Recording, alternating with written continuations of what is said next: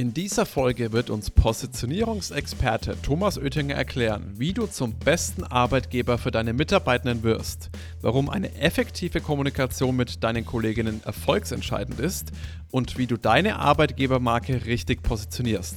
Darüber hinaus gibt uns Thomas Einblicke in das Fünf-Säulen-Modell zur Arbeitgeberpositionierung und erklärt anhand seiner eigenen Erfahrungen, was in seinem Unternehmen funktioniert hat und was nicht.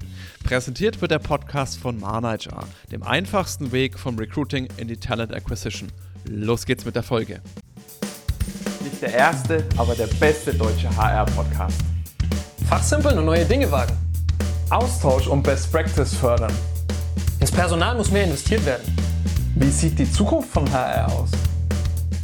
Thomas, was ist denn aus deiner Sicht das beste Bier der Welt? das beste Bier der Welt. Du glaubst gar nicht, wie häufig ich diese Frage ähm, gestellt bekomme. So als Diplom-Biersommelier ist das genau. so die erste Frage an der Theke, wenn die Leute das mitkriegen und dann kommt, so, was ist denn das beste Bier? Oder findest du das Warsteiner äh, auch gut oder sowas? Und tatsächlich beantworte ich das immer gleich. Und zwar, das kommt auf den Bierstil drauf an. Also das heißt, ähm, also mir schmecken natürlich unterschiedliche Biere und natürlich pro Bierstil habe ich natürlich meine drei bis fünf Favoriten. Und jetzt, wenn du jetzt nach einem Rauchbier fragen würdest, dann würde ich sagen ein Spezial oder, äh, oder so ein Doppelbock Eiche vom Schlenkerla. Wenn du jetzt nach einem Kellerbier fragen würdest, dann würde ich das vom David Hertel nehmen oder das vom Marbräu aus Bamberg. Und dann, so könnten wir auch den Podcast jetzt füllen, weil wir haben so über 200 Bierstile und ähm, da könnte ich ein paar Empfehlungen sozusagen geben, ja. Okay, super. Ja, wir wollen ja, wie du schon richtig sagst, es ist ja hier ein HR- und Recruiting-Podcast. Wir wollen ja nicht darüber sprechen, wie man sich als Bier bestmöglich in den Geschmacksknospen positioniert, sondern tatsächlich eher, wie sich Arbeitgeber bestmöglich am Markt positionieren. Und da wäre mal direkt, falle ich mal mit der Tür ins Haus wie werde ich denn zum besten Arbeitgeber oder Unternehmen für Mitarbeitende? Hm, das ist tatsächlich, ähm, das beschäftigt viele Unternehmen gerade, diese Frage, weil äh, gerade, ja, ähm, wo kriege ich denn eigentlich War of Talents, wo kriege ich denn neue Leute her? Also gute Leute, aber auch natürlich den, den Nachwuchs, weil vielleicht will man irgendwann auch dann in, in Rente gehen oder man merkt, okay, seine Alterspyramide im Unternehmen, die ist mit einem selbst gewachsen und mir fehlt der Mittelbaualter, alterlich mäßig. Und ähm, tatsächlich geht es da wirklich darum, ähnlich wie in einer normalen Marktpositionierung, also wo ich sage, wie positioniere ich mein Unternehmen bei der Zielgruppe meiner Kunden, wenn man weiß, was seine Kunden sind, auch das, sich die Frage zu stellen, wie werde ich zum besten Unternehmen für meine Mitarbeiter und für potenzielle Mitarbeiter.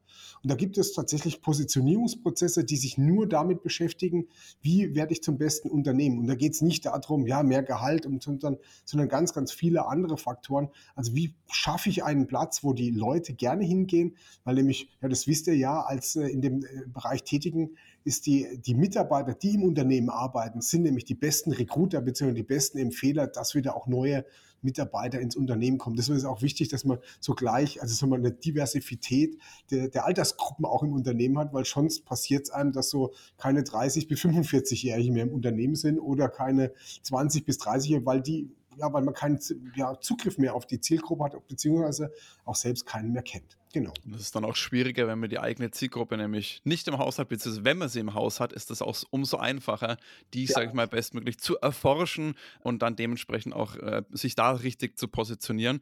Du hast jetzt gerade angesprochen, es gibt Faktoren, die da viel entscheidender sind als mehr Gehalt oder das sind mal so die Klassiker, die mir direkt ins äh, in Kopf bekommen, mehr Gehalt, mehr Urlaub und das war es eigentlich. Äh, Arbeit, und noch Obstkorb. genau, den Obstkorb. Was sind denn da jetzt Faktoren, die da heutzutage wirklich den Unterschied machen? Ja, also der Unterschied macht eigentlich die Unternehmenskultur. Äh, nicht eigentlich, sondern es macht die Unternehmenskultur. Das heißt also, wenn, wenn Mitarbeiter von einem Unternehmen sprechen und begeistert von der Kultur, wie die Leute miteinander in Beziehungen sind, wie, das, äh, wie, das, wie die Arbeit funktioniert, das heißt nicht, dass es auch mal stressig werden darf. Also das gehört auch zu einer Kultur dazu, dass die auch belastbar ist. Aber äh, wie wird miteinander umgegangen? Wie sind die Hierarchien? Ähm, ist, hat man Zugriff auch zum, zum Chef, wenn einmal was äh, sozusagen abhängig von der Größe mal was bedrückt? Wird auch mal äh, Erfolge gefeiert? Werden, werden, äh, wie, wie, läuft das mit äh, Mitarbeiterentwicklungsgesprächen? Läuft Gehaltserhöhung automatisch oder muss ich mir die erkämpfen? Also es sind viele, viele Faktoren, die in so eine Kultur äh, zusammengehören. Und die ist tatsächlich total individuell. Das heißt also, man kann nicht jetzt ein Buch lesen und sagen als Unternehmer, ah, super, so geht Unternehmenskultur, so mache ich das, sondern es gibt ja immer eine Historie und es gibt irgendwie auch Leute, die irgendwo hinwollen. Ähm, also es gibt Leute, die sagen, also ich bin, mir ist lieber, alles sind im Homeoffice, ich sehe keinen und wir machen irgendwie ähm, sehr steril unser Geschäft und es läuft alles über Ticketsystem, da hat jeder seine Ruhe. Da, dafür gibt es Menschen, die das auch mögen und da gibt es Menschen, die sagen, also ich gehe in die Arbeit, weil ich auch Beziehungen mit meinen Arbeitskollegen haben möchte weil meine Arbeit ist mehr, weil ich einen ganz großen Teil meiner Zeit damit verbringe. Und da möchte ich auch mit Leuten arbeiten, ähm, die ich vielleicht sogar, mit denen ich sogar befreundet bin oder mit denen ich sogar auch privat was mache. Und das ist eine ganz andere Unternehmenskultur. Und abhängig davon, wie man sie haben will, muss ich sie auch dann positionieren. Und auch vor allen Dingen positioniere sie eins, da gehört ja auch mal die Kommunikation dazu. Also wie kriegen das potenzielle ja, Interessenten, potenzielle Mitarbeiter mit, wie ist denn die Kultur? Also wie kann ich mal reinschauen, was, was passiert denn da? Weil gerade so die junge Generation, ja, Gen Z, ähm, da habe ich jetzt auch wieder ein paar in, in Bewerbungsgesprächen gehabt, die, die stellen andere Fragen, muss man wirklich sagen. Also von der Frage, kann ich halbtags meine Ausbildungsstelle machen, bis zu tatsächlich äh, Fragestellungen, wo ich sage, ja, also wie, wie ist das denn eigentlich mit dem äh, Angebot? Ähm, also gibt es eine Akademie? Wie ist es mit dem Thema Persönlichkeitsentwicklung? Unterstützt der mich da? Wie läuft denn, also wie kann ich denn lernen an der Stelle? Und das ist äh, sehr, sehr spannend. Also die Fragen, ähm, die gab es in den letzten Jahrzehnten nicht so sehr. Also wollte ich gerade sagen, ich bin jetzt zwar noch kein Dinosaurier vom Alter, aber die Frage, kann ich meine Ausbildung auch in Teilzeit machen? Ich glaube, die wäre mir echt nicht in den Sinn gekommen in dem Interview da war ich am Schlucken. Muss ich, weil ich sagen, da war ich sehr am Schlucken. Also das wären dann sechs Jahre. Und er sagt, nein, also es gibt irgendwo Grenzen. Das funktioniert natürlich dann nicht. Ja. Aber es, ich fand, die, der, der denkt, mein Vater arbeitet auch halbtags, kann ich auch meine Ausbildung äh, halbtags machen. Naja, okay. Ich, ich finde das auch total naheliegend. Ne? Also ich meine, äh, wie du es gerade beschrieben hast, der sieht es halt an seinen Eltern wahrscheinlich oder irgendwo aus seinem bekannten Freundeskreis, was weiß ich. Und Aber glaub mir nicht, Mandel, mir ist das Gesicht entglitten bei der Frage, weil auf sowas war ich nicht vorbereitet. äh, klar, da, da wischt man, wird man halt auf dem falschen Fuß erwischt. Ne? Das ist schon, ist schon interessant. Ähm, mir ist jetzt gerade eine Frage, in, mhm. die, die, mich da in dem Kontext tatsächlich immer so ein bisschen beschäftigt, mit der Unternehmenskultur. Ja. Und das hast du jetzt schon so ein bisschen angeschnitten, dass du sagst, hey, beziehungsweise ich frage meine Frage, hau sie einfach raus. Hau Gibt raus. es denn überhaupt eine schlechte Unternehmenskultur? Also es gibt äh, tatsächlich äh, eine schlechte Unternehmenskultur per se gibt es nicht. Mhm. Ähm, weil es natürlich immer Menschen gibt, die zu der einen oder anderen Unternehmenskultur passen. Also das heißt, es gibt eine nicht passende Unternehmenskultur. Und wenn natürlich die Großzahl der Menschen, die äh, potenzielle Arbeitnehmer sind, äh, nicht passen zu deiner Unternehmenskultur, dann ist sie schlecht für dein Unternehmen.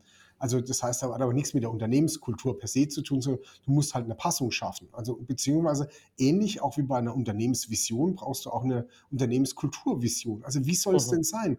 Wie sollen die Beziehungen untereinander sein? Wie soll, ähm, wie, wie soll man mit Problemen umgehen? Also all die Sachen, also ich, ich sage nicht definiert, weil Kultur kann man nicht definieren, sondern äh, da muss ich Anleitung geben, wie man es denn haben möchte. Wie sollen die Führungskräfte führen?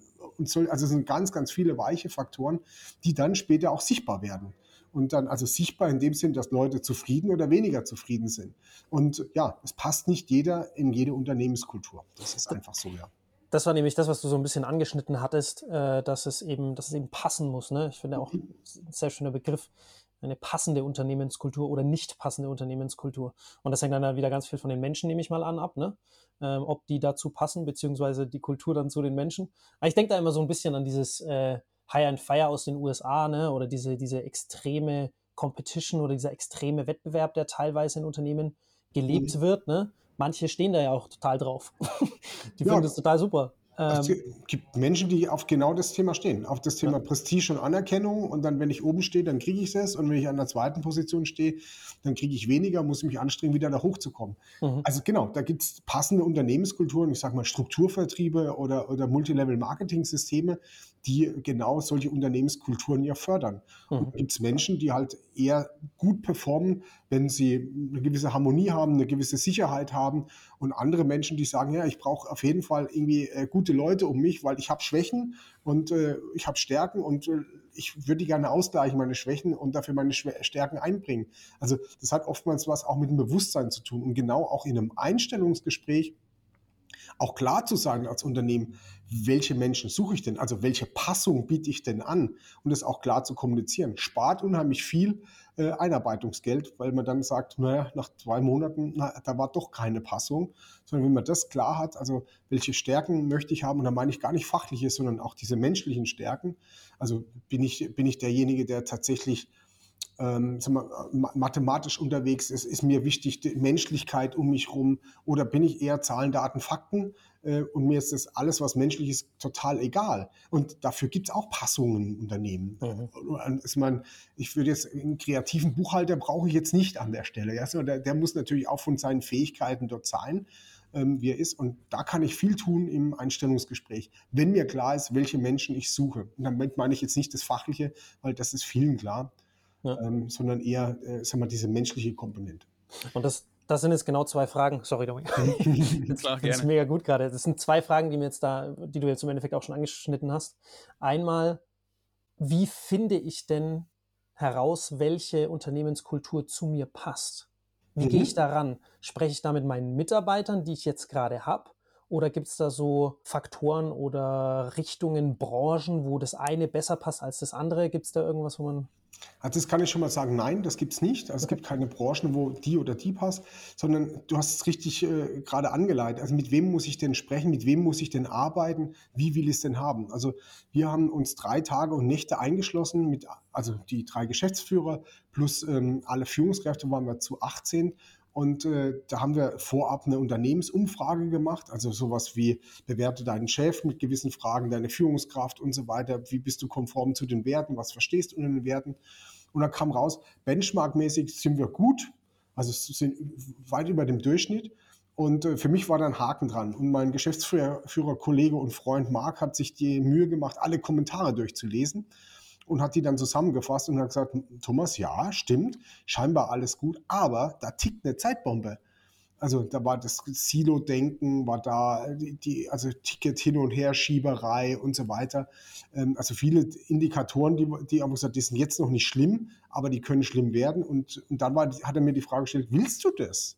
Also willst du, dass das so, wenn man das weiterdenkt, so in zwei, drei Jahren ist? Und er sagt, nein, will ich nicht. Und dann haben wir gesagt, okay, alle Führungskräfte zusammen plus Geschäftsleitung, die auch alle Inhaber sind, haben wir uns eingeschlossen in der Rhön in so einem Berghotel und haben dann äh, nach dieser Potenzialpositionierungsmethode gearbeitet mit dem Fokus, wie werden wir zum besten Unternehmen für die Mitarbeiter. So, und da ist natürlich, geht natürlich jede Gedanken aller Führungskräfte mit rein. Also natürlich die Frage, wie will ich es denn haben als Führungskraft? Mhm. Wie will ich es denn haben als Inhaber? Ähm, und das haben wir alles auf den Tisch geschmissen. Also wie gesagt, drei Tage und Nächte mit, also mit viel Drehen und viel Diskussion, weil natürlich jeder auch so ein bisschen andere Hasen im Kopf hat. Und danach haben wir ein Fünf-Säulen-Modell entwickelt. Also nach dieser, also war eine strukturierte Methode, die Potenzialpositionierungsmethode. Und äh, danach haben wir so ein Fünf-Säulen-Modell entwickelt, wo wir gesagt haben, so so soll unsere Unternehmenskultur sein. Also das war also wie, wenn wir, das soll Erfolge erreichen drin stehen. Und dann sind zu sagen, okay, ich will so weit kommen, dass wir eine Gewinnbeteiligung für Mitarbeiter haben oder ein Open-Book-Verfahren für Finanzen oder dass wir, äh, sagen wir Teamspiele machen, dass auch die Leute wissen, wo steht gerade die Abteilung, wo steht das Unternehmen. Also wie beim Fußballspielen ist immer blöd, wenn, wenn du nicht weißt, wofür steht, weil wenn du 3-0 führst, spielst du anders, wie wenn du 3-0 zurückliegst. Also das war die eine Säule. Die zweite Säule war Haltung entwickeln wo es darum ging, dass wir eine Persönlichkeitsakademie aufgebaut haben, die auch extern angeboten wird oder You Go First. Da wird auch der Link unten in den Show Notes sein, also wo wir Te Wertetage anbieten, wo also geguckt wird, hast du eine Passung zu den Werten, was sind überhaupt deine Werte, eine Persönlichkeitswerkstatt, Persönlichkeitscoaching. Wir haben selbst drei ähm, Coaches im Unternehmen äh, angestellt, die tatsächlich nichts anderes tun, als zur Verfügung zu stehen für private und äh, berufliche Coachings oder das Thema auch Potenziale entwickeln. Das ist die, die dritte Säule, wo wir auch dann wir, Fähigkeiten entwickeln, also die, die, die, das reine Fachliche sozusagen, was da mhm. gemacht mhm. wird. Da machen wir aber auch zum Beispiel auch äh, Coachings für Kinder und Jugendliche der Mitarbeiter oder Familiencoachings, die da gemacht werden. Die vierte Säule war das Thema Arbeitsleben vereinfachen. Äh, damals war Homeoffice noch kein Thema und da haben wir gesagt, okay, wir wollen in partielles Homeoffice gehen. Das hat sich natürlich schnell durch die äußeren Umstände geändert, aber vor allen Dingen auch Arbeitsleben wird vereinfacht, wenn ich meine Kollegen kenne aus den anderen Abteilungen. Also so, dass man auch Abteilungspraktikas machen kann, dass man über den Tellerrand hinausschauen kann. oder auch, sagen wir, sagt, ich habe eine Idee und äh, dass es eine Stelle gibt, wo ich ein Innovationsteam zusammenstellen kann oder Pilotprojekte machen kann.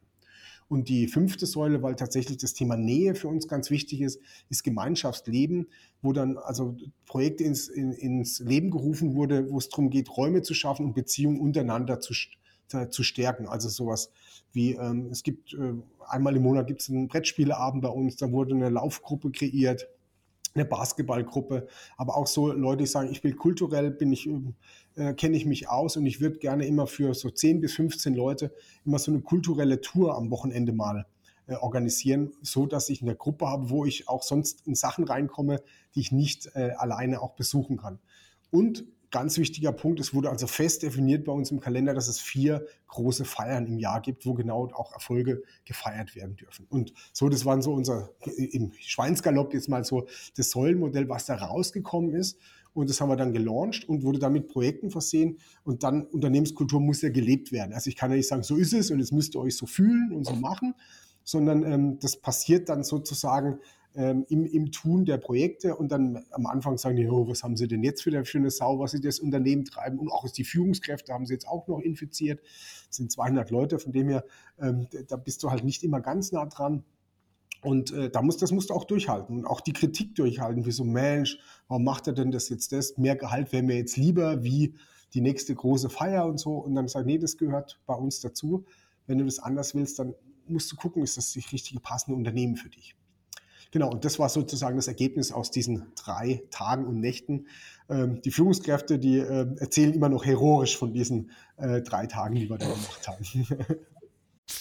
Ganz kurz, wenn dir unser Podcast gefällt, dann denk dran, ihn jetzt zu abonnieren und uns eine Bewertung zu geben. Gerne natürlich eine gute. Das hilft uns wirklich sehr, noch mehr Reichweite zu bekommen und so kann unsere Community weiter wachsen. Danke und weiter geht's ich hätte da direkt noch mal eine Frage, die mir schon nämlich seit längerem im, im Kopf jetzt rumschwirrt. Du hast jetzt auch gerade gesagt, die Führungskräfte, die haben sich eingeschlossen, haben sozusagen sich erstmal alleine müssen auf einen gemeinsamen Nenner können, weil jeder ein bisschen was anderes im Kopf hat. Dann sag mal, legt man die so Kultur, ich, überspitzt formuliert, ne? aber man legt diese Kultur fest Jetzt sind wir vielleicht, ich weiß nicht, wann das war, äh, wo ich zusammengesetzt, schon ein paar Jahre weiter. Dann kommen neue Mitarbeitende dazu.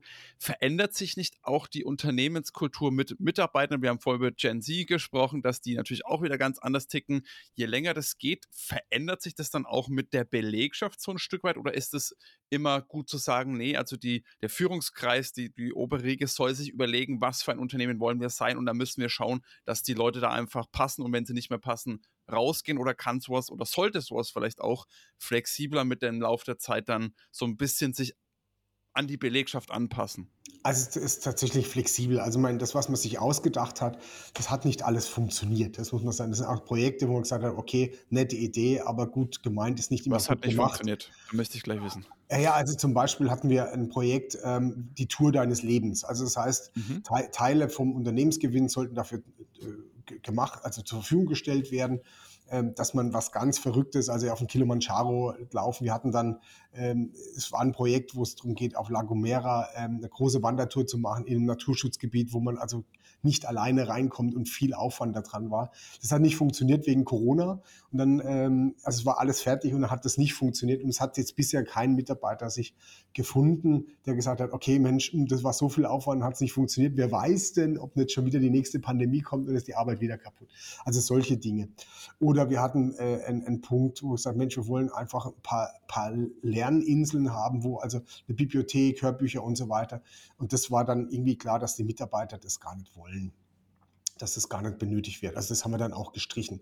Weil nämlich, so wie du sagst, das haben, wir haben zwar die grundlegende Idee kreiert, aber das, das, das Ausführende müssen natürlich alle machen. Also alle müssen da Bock drauf haben. Das wurde vorgestellt und wurde dann in den einzelnen Abteilungen sozusagen dann ähm, ja, sag mal, gearbeitet. Wie, wie kann ich meins dazu beitragen? Finde ich das gut? Wie würde ich es denn anders haben? Also das war jetzt schon, ähm, das war nur so mal die grundlegende Idee, was wir im Führungskreis gemacht haben und die das, das, das nicht das Tun, also das nicht das Erarbeiten, sondern also das Leben das, ähm, und das mit Leben zu füllen, das kam dann schon von den Leuten selbst.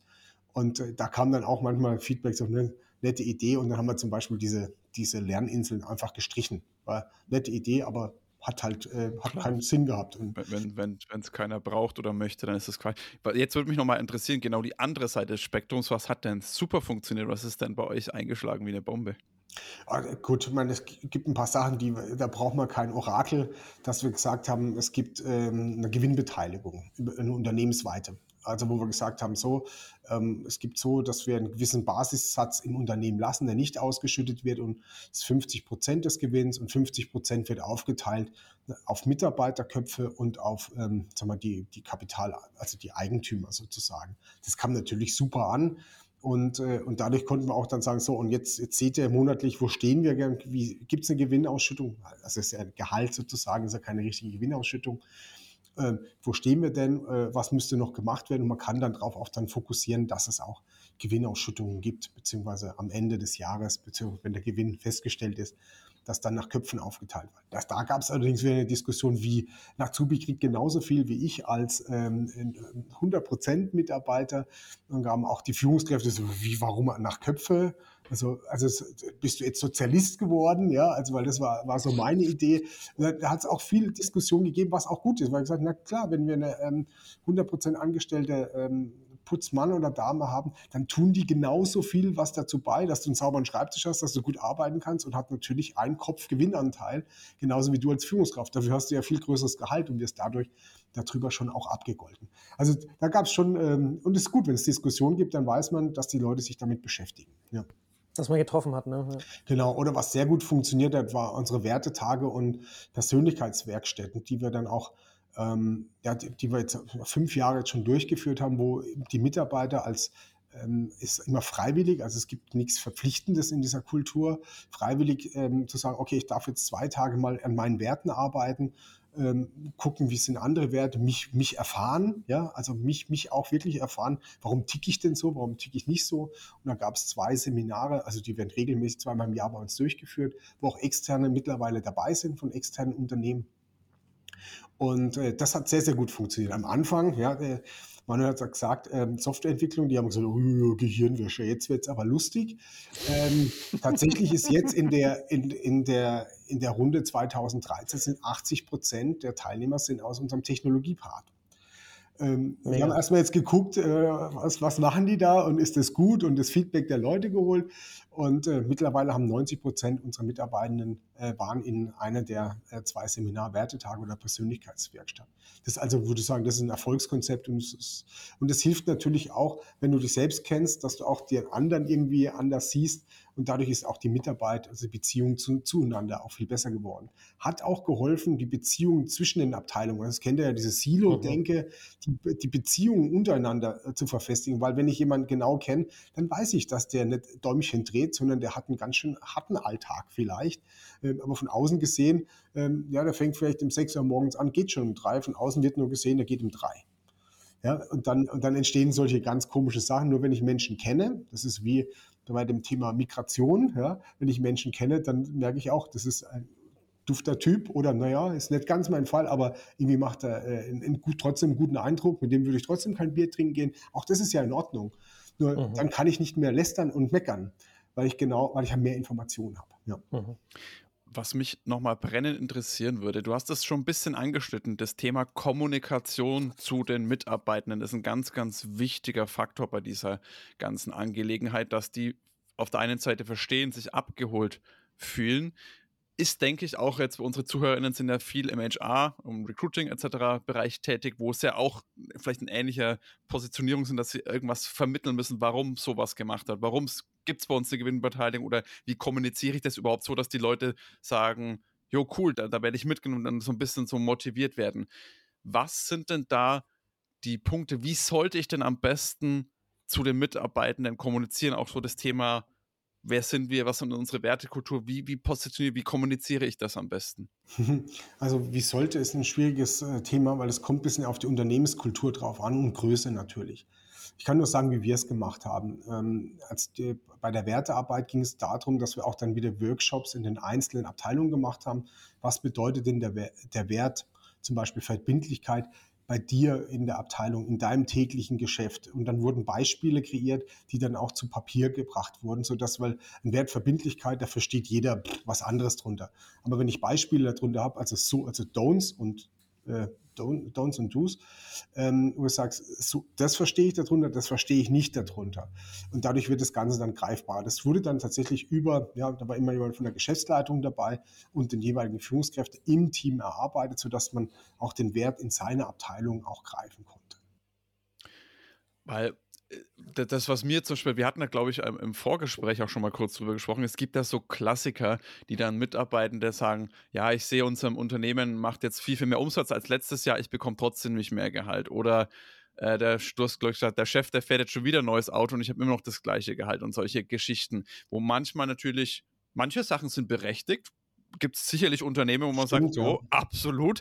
Auf der anderen Seite gibt es natürlich auch Unternehmen, wo man sagt, ja, das ist vielleicht wichtig, damit der überhaupt die Deals abschließen kann. Wenn der mit einem Fiat Punto bei irgendeinem großen Pitch ankommt, hat das schon auch da wieder andere Auswirkungen. Oder das Thema Umsatz, hey, wir wollen äh, sozusagen, wir machen mehr Umsatz, aber wir wollen jetzt gerade mehr Belegschaft aufbauen, damit ihr einfach weniger arbeiten müsst, damit ihr, keine Ahnung was, wir möchten noch mehr ins Coaching investieren, damit ihr euch einfach persönlich weiterentwickeln könnt. Dafür brauchen wir Geld. Deswegen können wir das euch jetzt nicht eins, zwei ins weiterreichen, was wir jetzt mehr Umsatz machen. Das ist ja eigentlich alles dann, und dann, wenn das gut kommuniziert ist, auch nur logisch. Aber wie geht man da vielleicht am besten auch mit solchen Kommentaren, die so ein bisschen ketzerisch, sage ich mal, sind, um? Oder wie, wie, was würdest du denn raten, wie man das dann in die richtige Bahn lenkt? Also toll ist, wenn es Kommentare gibt.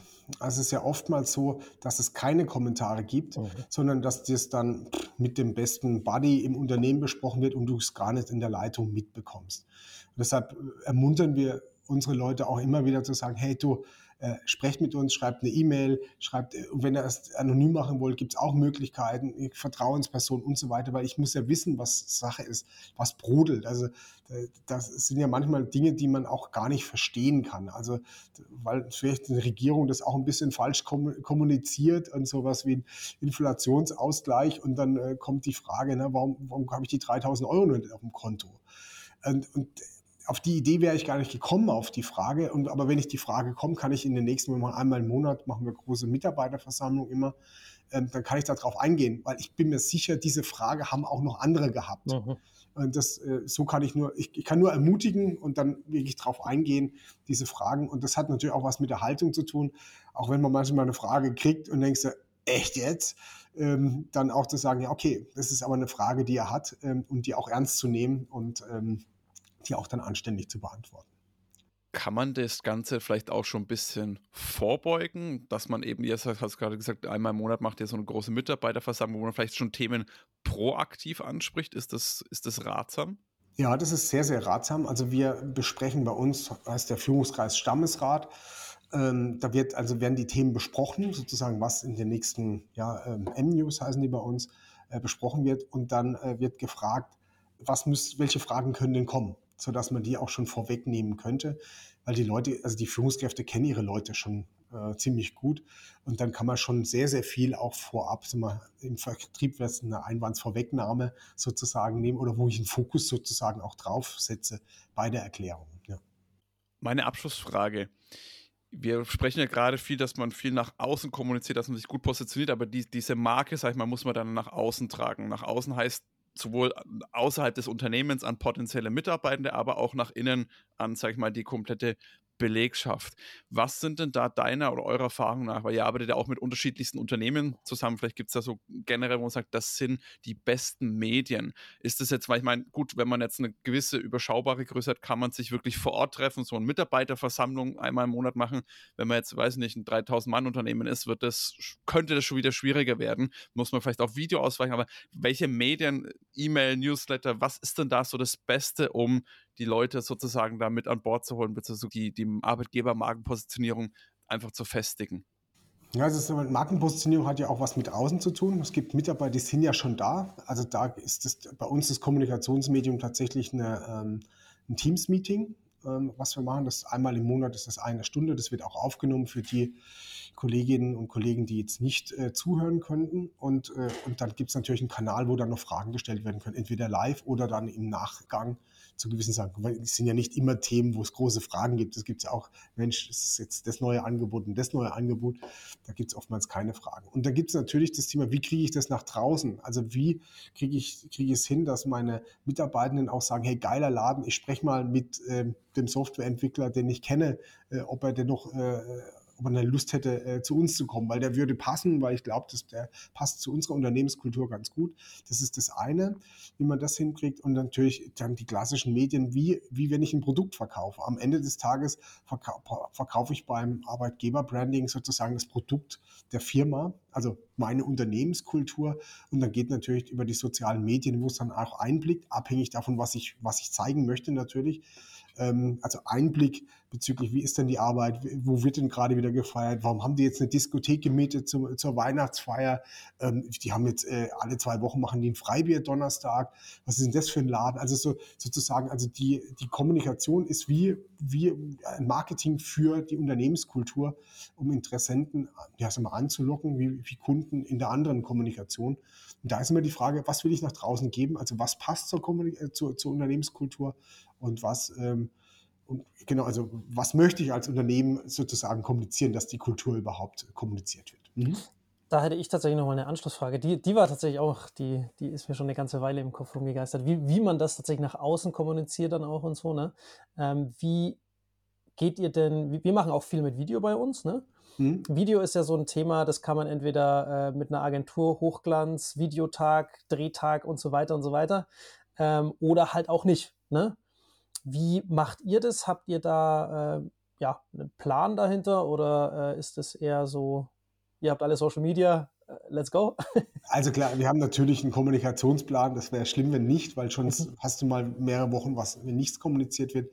Aber wir machen da keine Hochglanzvideos sondern also wir haben gestern haben wir gerade äh, war ein Praktikant da, der hat sozusagen seinen Praktikantentag gefilmt ähm, mhm. wie, wie er Rechner Mega. gebaut hat, sozusagen. Und das, äh, das wurde dann geschnitten und dann, äh, also jetzt aber das war kein Hochglanz, das war ein Handyvideo. Auch so, ich finde, ähm, am Ende des Tages Hochglanz macht manchmal Sinn, wenn es um die Zielgruppe Kunden geht. Ja, äh, mhm. Aber für Mitarbeiter ist es eher das Thema, sind die authentisch? Ähm, ja, also ich will ja echte Einblicke und keine ähm, gemalten Einblicke haben ins Unternehmen. Mhm. Das finde ich nämlich immer sehr, sehr spannend und es ist cool, dass du es auch genauso formuliert hast, wie du es formuliert hast, weil da ist, glaube ich, immer noch so eine, so eine gewisse Zögerlichkeit da. Ich weiß nicht, ob das ein Wort ist überhaupt. Aber eine Hemmschwelle. Leute, eine, eine Hemmschwelle. Ach, vielen Dank. Genau, eine Hemmschwelle da. So, ah oh Gott, sieht es dann gut aus oder mache ich mich da zum Affen oder so. Und ich glaube, selbst wenn man sich, oder gerade wenn man sich zum Affen macht, das bleibt einfach hängen. Das ist dann lustig. Äh, die Leute erinnern sich dran und das ist ja dann gerade das, was auch den Unterschied oft macht, dass man sagt, hey cool, die sind wirklich authentisch, die zeigen sich, wie sie wirklich sind und nicht äh, einmal Drehtag rauf und runter mit Hochglanz, wo man nur hinschaut, weil das ist dann halt oft doch nicht ganz so die Realität. So. Ja, man, merkt es ja auch beim Sehen.